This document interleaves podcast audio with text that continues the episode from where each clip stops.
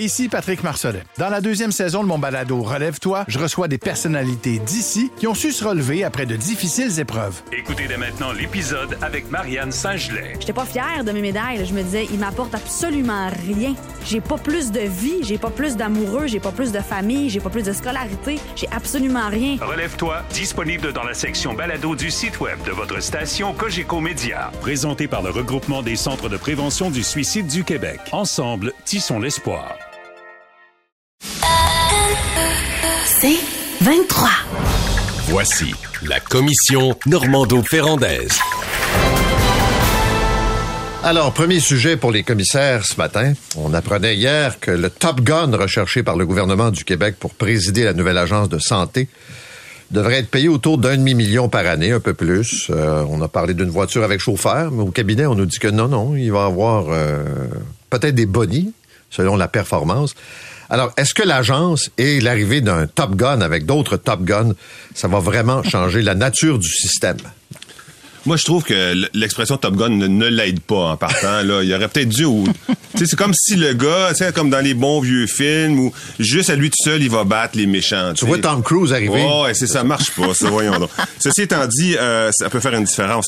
Mais attention. Premièrement, euh, il décide pas des grandes orientations. Euh, par exemple, est-ce que c'est quoi la part qu'on va donner au privé? Il décide pas de la construction d'un nouvel hôpital, par exemple. Il décide pas des conventions collectives. Euh, et euh, surtout pas de l'horaire des infirmières, ce qui est le nerf de la guerre, euh, de la présence des médecins non plus. Il décide pas des soins à domicile, il décide pas des ressources en CHSLD vers lesquelles on devrait renvoyer 15% des personnes qui occupent des lits sur les étages ou à l'urgence, puis qu'on n'est pas capable de renvoyer parce qu'il n'y a pas de place.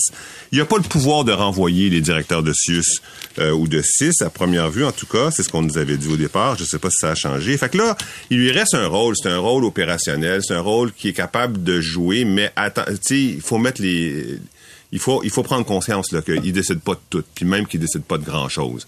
Ceci étant dit, moi j'ai vu ça à la ville de Montréal, euh, des arrondissements avec des directeurs de voirie qui ont tous le même salaire, ils ont tous la même, les mêmes conventions collectives à gérer, ils ont à peu près tous les mêmes équipements, puis la performance est complètement différente d'un à l'autre.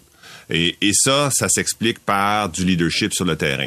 Et le leadership sur le terrain, euh, c'est possible à condition d'être sur le terrain. Et euh, lui, il sera pas sur le terrain. Lui, pour être sur son terrain à lui, ça va être les, les directeurs d'hôpitaux, ça va être les directeurs de CHSL, de CLSC, euh, de CHSLD. Donc, il faut qu'il y ait un, de l'information très précise, qui soit capable de travailler avec cette information-là. Puis, il faut une autre chose, qui soit sur le terrain de ces gens-là, qui soient en tournée, qui aillent les voir, qui aillent les motiver, qui, euh, aillent les, les, rencontrer. Puis il faut que son conseil d'administration ait un, un, peu de pouvoir aussi. Alors toutes ces conditions-là sont-elles rassemblées? Non. Elles ne le sont pas. Il n'y a pas l'information. L'information, ça va prendre des années avant qu'on ait une information fiable par hôpital. Et ça va prendre, ou par CLSC ou par CHSLD. Cette information-là, il l'a pas. Deuxièmement, est-ce qu'il, y a le personnel pour faire la tournée? Moi, il y a besoin d'une équipe de direction de 20 personnes. J'ai pas entendu parler de l'équipe de direction. c'est pas lui, qui va, avec son chauffeur, c'est pas lui qui va aller euh, à l'hôpital Santa Gabrini en disant qu'est-ce qui se passe ici? Ou, euh, ou, à l'hôpital Maisonneuve-Rosemont. Il y a besoin d'une équipe de direction qui a des liens au quotidien. Ben, ça, c'est une autre condition. Puis un conseil d'administration, ça que je n'ai pas entendu parler. Un conseil d'administration qui est capable de s'exprimer en disant, voyez-vous, là, ça ne va pas. Dans telle région, ça ne va pas. Puis il faut faire une rectification, il faut faire des pressions sur le, ministre. Ben, l'agence de la santé, Luc, euh, Paul sera encadré par un conseil d'administration de 15 personnes. Euh, le Top Gun, en passant, c'est l'expression qu'a choisi le ministre de la Santé. Ben, selon moi, que le ministre va l'abandonner parce qu'effectivement, les péjoratives, c'est un, un PDG. Puis rappelez-vous, là, lorsque le ministre de la Santé a confirmé cette structure qui s'inspire de, celle de l'Alberta parce qu'il y a un précédent au Canada. L'Alberta a sa propre agence de santé qui a été créée en 2008, après la Saskatchewan, après le Manitoba. Mais au Québec, ce qui est différent de ces trois provinces, c'est qu'on a un, un, réseau de la santé qui est trois fois plus gros que celui de l'Alberta. Alors, le ministre a dit, l'agence, ça va devenir une interface entre le ministère et euh, les établissements. Pourquoi on crée ça? On crée ça pour essentiellement deux choses. Dépolitiser les décisions, puis deuxièmement, briser le carcan syndical. Briser le carcan syndical, c'est le titre d'un article d'ailleurs qu'a écrit, d'une chronique qu'a écrit euh, Francis Weiss, euh, il y a quelques mois de ça, pour expliquer les objectifs de, de cette agence et son mandat depuis le projet de loi a été déposé pour en davantage. En fait, avec cette agence, pour moi, ça passe ou ça casse. Pourquoi? Parce que c'est un pari euh, c'est le pari qu'a fait le ministre de la Santé de, de miser sur la centralisation, voire l'hypercentralisation en créant l'agence de santé qui aura l'apparence d'un méga mammouth. On sait que tu aimes ça l'expression mammouth, Paul. D'ailleurs, c'est toi qui l'as choisi pour désigner le, ministère de la Santé. Mais là, on va créer un méga mammouth. Pourquoi? Parce que l'agence va être responsable de 375 000 employés du réseau de la santé. Elle va être responsable de 34 PDG des CIUS et des CIS, de 1500 euh, établissements. Puis l'agence aussi va euh, l'agence va non seulement, Luc, voir au, à l'opération des, des, des, des, services sur le terrain, mais c'est surtout l'agence a un rôle de, coordina, de, de coordonnateur. Et, que, euh, les CIUS font déjà par région, là. Hein? Oui, tout à fait. Mais là, dans le fond, ce qu'on veut, c'est on mise sur la sur, la centralisation pour assurer une coordination à l'échelle provinciale qui soit la plus euh, optimale possible. J'espère, j'espère. Puis ce qu'il faut savoir aussi, j'ai oublié, j'ai oublié, 40 des 1200 employés du ministère de la Santé vont vont être invités à migrer vers l'agence. Fait que quand le ministre nous promettait une structure plutôt légère, ben oubliez ça là, on n'est pas rendu là là, ça va être ça va être un méga mammouth. Et j'espère, j'espère que tous ceux et celles qui travaillent à l'implantation de cette agence sont allés voir ce qui se passe sur le terrain, ce qui s'est passé sur le terrain en Alberta. Parce qu'en Alberta, l'agence est responsable de soigner 4,4 millions de personnes et est responsable de 112 000 employés. Là, on s'entend, au Québec, ça va être trois fois plus gros que ça. Puis ils ont réussi à intégrer 12 systèmes informatiques en en créant un seul. On s'entend au Québec, là, dans le réseau de la santé, il y a plus que 12, 12 systèmes informatiques. Tout ça pour vous dire que le défi il est gigantesque. J'ai une question. Gigantesque. J'ai une question. Aidons le ministre à faire son appel d'offres de candidature. Est-ce que vous pensez... Non, non, mais est-ce que ça prend quelqu'un qui connaît le réseau, qui arrive du réseau, qui a déjà d'expérience, ou ça prend quelqu'un qui vient du privé ou d'ailleurs ah, non, qui connaît pas le réseau puis qu'il va apporter une dynamique tellement pas tellement pas. Tellement pas quoi? Cette culture là de le boys of Wall Street là qui s'en vient puis qui règle toutes des problèmes la méthode Toyota de monsieur Bolduc à l'époque. Ouais non moi non regarde. Moi je pense que euh, c'est 20 ans de compréhension de comment, ça fonctionne un réseau. Est-ce que j'ai envoyé j'ai envoyé est-ce que je dois concentrer les urgences? Mettons je suis dans la région Maisonneuve-Rosemont l'est de Montréal. Est-ce que je dois concentrer euh, les ambulances arrivent toutes à Maisonneuve-Rosemont je n'envoie Santa Cabrini? Fait que tu veux quelqu'un qui est déjà là, qui fait que le système marche pas, puis on va mettre quelqu'un qui a fait que le système marche pas à la tête de la nouvelle agence. C'est ça que tu me dis? oui, oui c'est ça. Mais euh, non, c'est mille détails, c'est dix mille détails. Fait que les détails ont leur importance. Par contre, la personne qui fait que le système marchait pas, là, parce qu'il était en dessous de quelqu'un puis qu'il lui avait pas de contrôle sur rien, si en donne un peu de contrôle, puis tu donnes un peu les manettes ça fonctionne, puis une capacité aussi de dire au ministre, là, minute.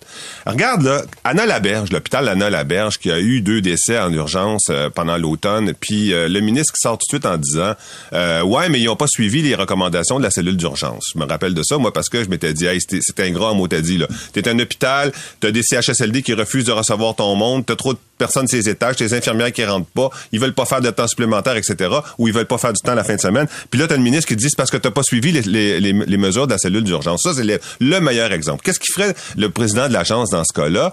Ben, effectivement, il faut qu'il ait le pouvoir de dire ce qui a été fait à l'époque, d'ailleurs, de dire il y a 200 personnes qui sont dans ce hôpital-là, il n'y aurait pas d'affaires là. Il faut qu'il s'en aille ailleurs. Il faut qu'il s'en aille dans d'autres services de santé. C'est ça son pouvoir. Puis le pouvoir mm. de, de, dire au, au, au boss à la berge, là, attache tes culottes, parce que pourquoi tu l'as pas fait? Et, et, il va dire, je l'ai pas fait parce que j'ai une résistance des médecins. Je l'ai pas fait parce que je suis pas capable de faire rentrer du monde. Bon, ben, tu vas les renvoyer, ou tu vas les déplacer de poste, ou tu vas faire ci, ou tu vas faire ça.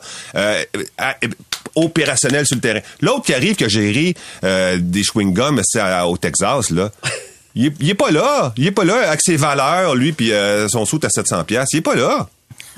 son soute à 700 pièces. Écoute, ils ont des soutes à 2500. Oui, c'est vrai. Non, mais puis même les Russes, ils disent 30 000.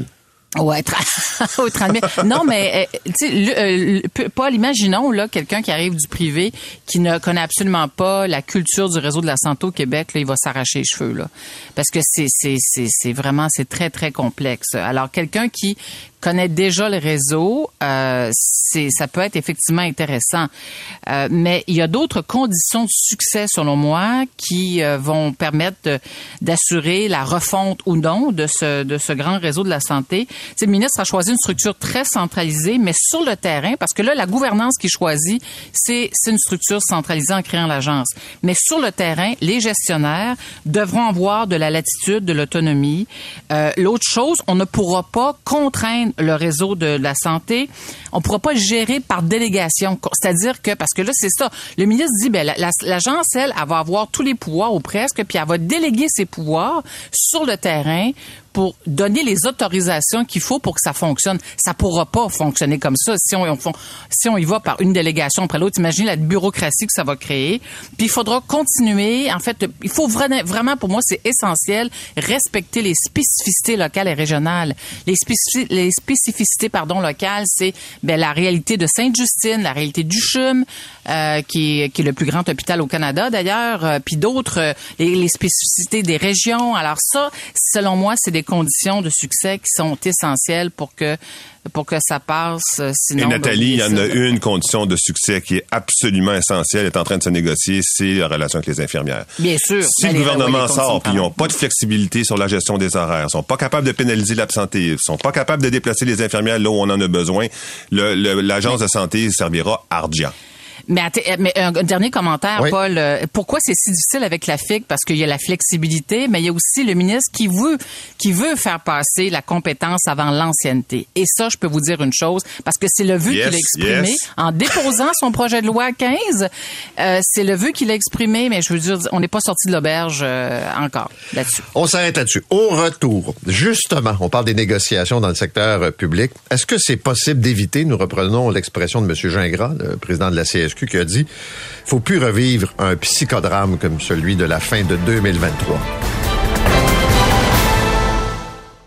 Ici Patrick Marcelet. Dans la deuxième saison de mon balado Relève-toi, je reçois des personnalités d'ici qui ont su se relever après de difficiles épreuves. Écoutez dès maintenant l'épisode avec Geneviève Rioux. Il y a tellement eu plus d'hommes qui m'ont tendu la main après ça que d'hommes qui m'ont fait mal. Je veux pas laisser les hommes qui blessent gagner. C'est pas supposé d'arriver une fois, encore moins deux fois. Qui garantit que ça arrivera pas une troisième fois? Relève-toi, disponible dans la section balado du site web de votre station Cogeco Média. Présenté par le regroupement des centres de prévention du suicide du Québec. Ensemble, tissons l'espoir.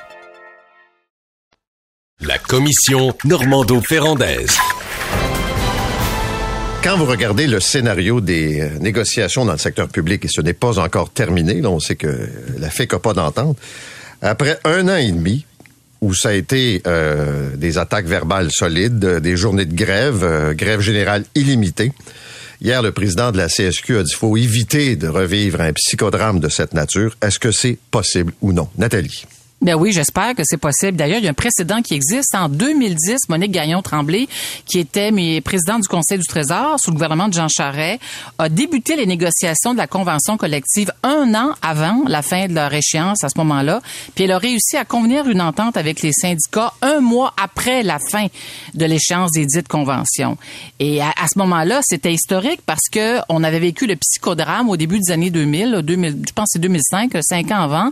Euh, ça, ça s'était terminé par une loi spéciale. Alors, à ce moment-là, Monique, qui était au, Trésor, a dit, il n'est pas question qu'on revive ça. Ça avait été très difficile pour tout le monde.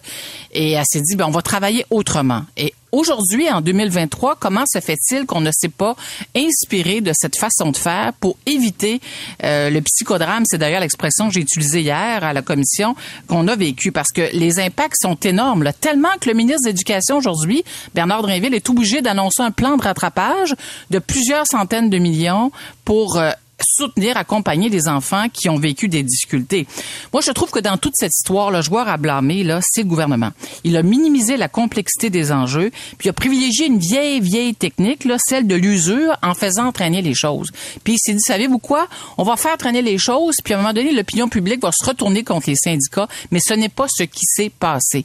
Et comment pensez-vous régler des conventions collectives qui sont de plus en plus complexes en quelques jours? Écoutez, il y a 136 tables de négociation qui existe. Est-ce que le gouvernement pensait que en une semaine, en claquant des doigts, tout ça allait être réglé? Alors, je trouve que dans le contexte actuel, euh, oui, le précédent existe, mais le gouvernement doit, en fait, et tous les gouvernements qui vont euh, se succéder doivent se dire non, non, là c'est pas vrai, on peut plus, ça peut, ça peut plus arriver. Là. Puis là, je vous parle des impacts dans les écoles, mais les, le réseau de la santé, des centaines d'opérations reportées à chaque jour. Je peux vous dire qu'actuellement, les infirmières euh, vivent une très grande pression de la part des médecins qui veulent opérer, qui veulent que les, infirmières se présentent au bloc opératoire. Alors, il y a une belle, une belle fenêtre pour les partis d'opposition d'exiger du gouvernement euh, de revoir le, contexte ou le, revoir le processus dans lequel on procède à la renégociation ou la négociation plutôt des conventions collectives dans le futur. On devrait mieux encadrer ce processus-là pour éviter ce qu'on a vécu. Moi, je suis d'accord avec toi. Je le disais hier en Colombie-Britannique, qui ont décidé qu'elle allait leur donner l'inflation. Ça a duré deux jours. Puis nous autres, on a décidé qu'on leur donnait pas l'inflation, le gouvernement, qu'on leur donnait pas l'inflation. Puis ça a duré, ce que ça a duré, un an et demi, avec une, fin dramatique. et c'est grave parce que c'était un objectif ridicule de la part du gouvernement de vouloir combler certaines lacunes dans le système, on le sait, elles sont là, comme par exemple ajouter des aides à la classe, c'était bien, c'est une bonne idée. Euh, augmenter le salaire des psychologues, c'était bien, c'est une bonne idée. Augmenter le salaire des spécialistes, euh, les, les, primes 10 à 15% c'est bien, c'est une bonne idée. Euh, mais de le faire à partir de la masse salariale de toutes les autres. Et ça, c'était tellement pas une bonne idée. Dès le jour 1, tout le monde dit, ben voyons, comment ça se fait? Et cette tentative-là, ce coup de force-là, il n'a pas fonctionné. Et c'est de la faute du gouvernement. ceci étant dit, la vraie négociation difficile, c'est celle avec les infirmières. Parce que là, dans le cas de tous les autres corps de métier, là, je vous mets au défi de trouver une différence entre le gouvernement puis le syndicat au niveau du discours, c'est-à-dire ce qu'il fallait faire. Améliorer euh, le soutien aux élèves, améliorer euh, la capacité de réalisation dans, dans, euh, dans les dans tous les, corps de métier où c'est difficile, la psychologie, etc. Deux choses qui n'ont pas été faites, je l'ai dit hier, DPJ d'une part, puis personnel de cours. Et ces deux choses qui n'ont pas été faites, ces, améliorations nécessaires sur lesquelles tout le monde s'entend, puis qui n'auront pas lieu, ça va nous coûter extrêmement cher dans les prochains mois, prochaines années. On, l'a vu déjà aujourd'hui, ça commence à, la DPJ, on voit des gros problèmes. Il y en aura toute l'année parce qu'on on refuse de voir que le salaire à la DPJ est pas assez élevé et aussi dans le personnel de cours. Mais pour tout le reste, le gouvernement et le syndicat étaient d'accord, étaient d'accord sur tout. Alors, comment ça se fait qu'on s'est en allé dans le mur comme ça? Et, le syndicat... Le gouvernement a sous-estimé le, sous-estimé l'environnement dans lequel il était appelé à, travailler. Là. Oui, mais aussi le syndicat, parce que là, j'ai blâmé le gouvernement, un petit blâme pour le syndicat aussi, assez gros d'ailleurs.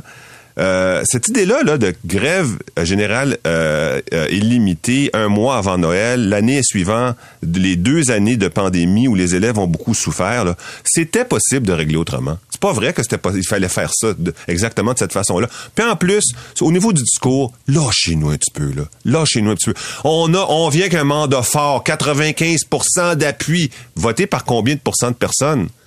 On l'a pris de la bouche du, euh, de Québécois hier, voté dans un cas de à 6% euh, des gens présents, dans l'autre cas 30 des, euh, des, des, membres.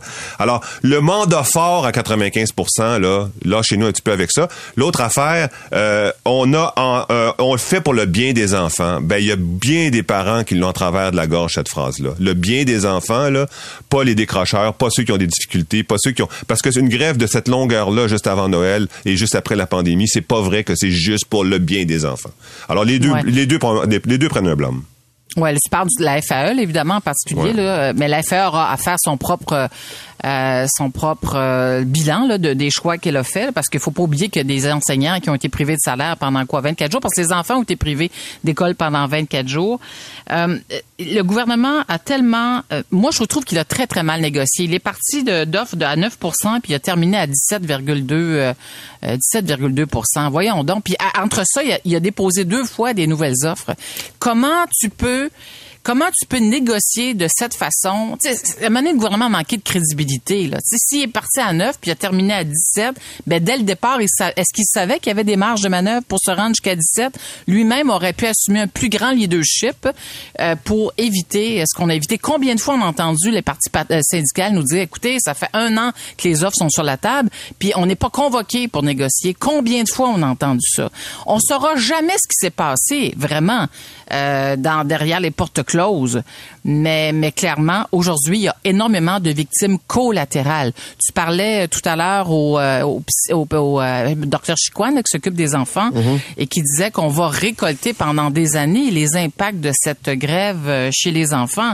Euh, les, les parents qui ont, qui ont épuisé tous leurs congés, tous leurs vacances, toutes leurs vacances pour s'occuper de leurs enfants alors qu'ils étaient à la maison, les grands-parents qui ont été mis à contribution. Et le réseau de la santé, ça va lui prendre combien de mois, voire d'années, de se relever du retard qui a été pris, euh, qui a été pris avec euh, les, les opérations qui ont été reportées. On, je blâme pas là la, la le, parce que le droit de grève c'est un droit qui est inaliénable. C'est un droit qui existe, qui est confirmé. euh, qui est confirmé euh, bon, par, par différentes euh, par loi, mais euh, même par la Cour suprême dernièrement. Sauf que euh, cet exercice de, de, de conscience là euh, sur la façon de faire autrement, euh, aussi le syndicat doit doit faire cet exercice là. Mais je pense que Nathalie, tu touches un point là, sur le droit de grève, puis euh, les services essentiels, puis euh, les lois de retour au travail. là. C'est-à-dire Ah que oui, si jamais le gouvernement, le gouvernement faisait face à ça pour la première fois, là, parce que sinon, il y aurait des, il y aurait, euh, il y aurait sorti le gun de la du- de la loi spéciale de retour au travail, euh, ce qu'il a moins le droit de faire qu'avant. Mais Ben, surtout, il peut pas imposer les conditions comme il faisait avant. Voilà, c'est ça. Et c'est ça qui a fait que la grève a été longue, puis que le gouvernement n'a pas vu cet élément majeur là. Mais il y a une stratégie aussi de part et d'autre. Parce que, mets-toi à la place du syndicat. Si tu acceptes trop vite, tes membres vont douter. Ah. En disant, si tu continues un peu, pousse, pousse, on va aller en chercher davantage. Puis, du côté du gouvernement, on a sous-estimé l'appui public qui était pas éternel, là, qui, d'après moi, est en train de s'effriter. Puis là, quand tu te rends compte que la population est peut-être pas aussi hostile aux syndicats que tu pensais, là, tu te dis, ouais, ouais. Mais, mais Paul, ça dépend. Si le- le- l'offre de départ avait été, je sais pas moi, de, de, de 14 ou de 12, euh, tu sais, tu comprends? Oui. Là, il était de 9, puis là, après ça, c'était 9, Mais Nat- après ça, c'était 10, Nathalie, je suis tellement après ça, c'était avec- 12, après ça, c'était 17. Tu dis, à un moment donné, c'est le supplice de la goutte d'eau, cette affaire-là. là. Tu augmentes les ouais. députés avant de Ben donner oui. les augmentations aux Ben employés. oui. rigolo aussi. Ben ça, oui, là, ça se peut Mais, moi, là, je- j'en reviens pas de l'inefficacité de leur travail. Parce que, tu sais, là, ils ont abouti, à- ils ont fait un- un- une concession à la fin qu'ils n'auraient jamais fait s'ils n'étaient pas partis avec leur position ridicule de 9 c'est-à-dire 6 rétroactif au 1er avril euh, dès la première année. Parce que si tu le donnes à la cinquième année, le 6 il ne coûte pas le même prix que si tu le donnes à la première année. Fait que ce gros, gros gain-là, moi, là, j'aurais dit, regarde, si c'est ça qu'on est prêt à donner, là, ben, OK, on le donne en partant. En échange, on exige quoi? On veut euh, des concessions sur l'absentéisme. On veut des concessions sur la présence au travail, euh, euh, la, la capacité de déplacer les personnes en fonction de la difficulté de la tâche. On veut euh, de, la, de la flexibilité sur les conventions collectives, le, où est-ce qu'on met les bons, les bons, les, les enseignants qui ont de l'expérience versus ceux qui n'en ont pas. T'aurais pu obtenir des choses si en partant tu dis je vais vous le donner votre 17 mais je veux ça en échange. Ouais, mais ils l'ont dit ça, Luc. Ils l'ont dit durant la négociation. Mais, mais bon, bref, c'était plus compliqué qu'on pensait. Puis un dernier point, Paul, Ouais. euh, service essentiel pour la santé, mais aussi pour l'éducation. Pourquoi le secteur de l'éducation ne serait pas reconnu? Pourquoi on ne reconnaîtrait pas les, on n'appliquerait pas la loi sur les services essentiels en éducation aussi pour éviter euh, ce qu'on a fait vivre à nos enfants? Oui, mais Si Nathalie, jamais, euh, Nathalie, ouais. s'il avait fait ça, tu avec la personnalité de M. Legault, tu, peux, tu penses bien qu'après trois jours, il aurait shaké le, cette, cette, euh, cette possibilité-là de retour au travail avec la loi sur les services essentiels? Ouais, ouais, mais en même temps, non, mais ça aurait pas empêché les syndicats de, de- d'exercer leur droit de grève, pas du tout. Il y en a qui vont dire, ben oui, ça aurait minimisé notre droit de faire la grève, absolument pas, absolument pas. Mais c'est, ça, ça aurait été de protéger davantage nos enfants. Je dis ça, mais, mais est-ce qu'on peut avoir un débat public là-dessus? Euh, euh, En tout cas, Une bonne question. qu'il y a certains. Oui, c'est ça, exact. Merci à tous les deux. C'est 23.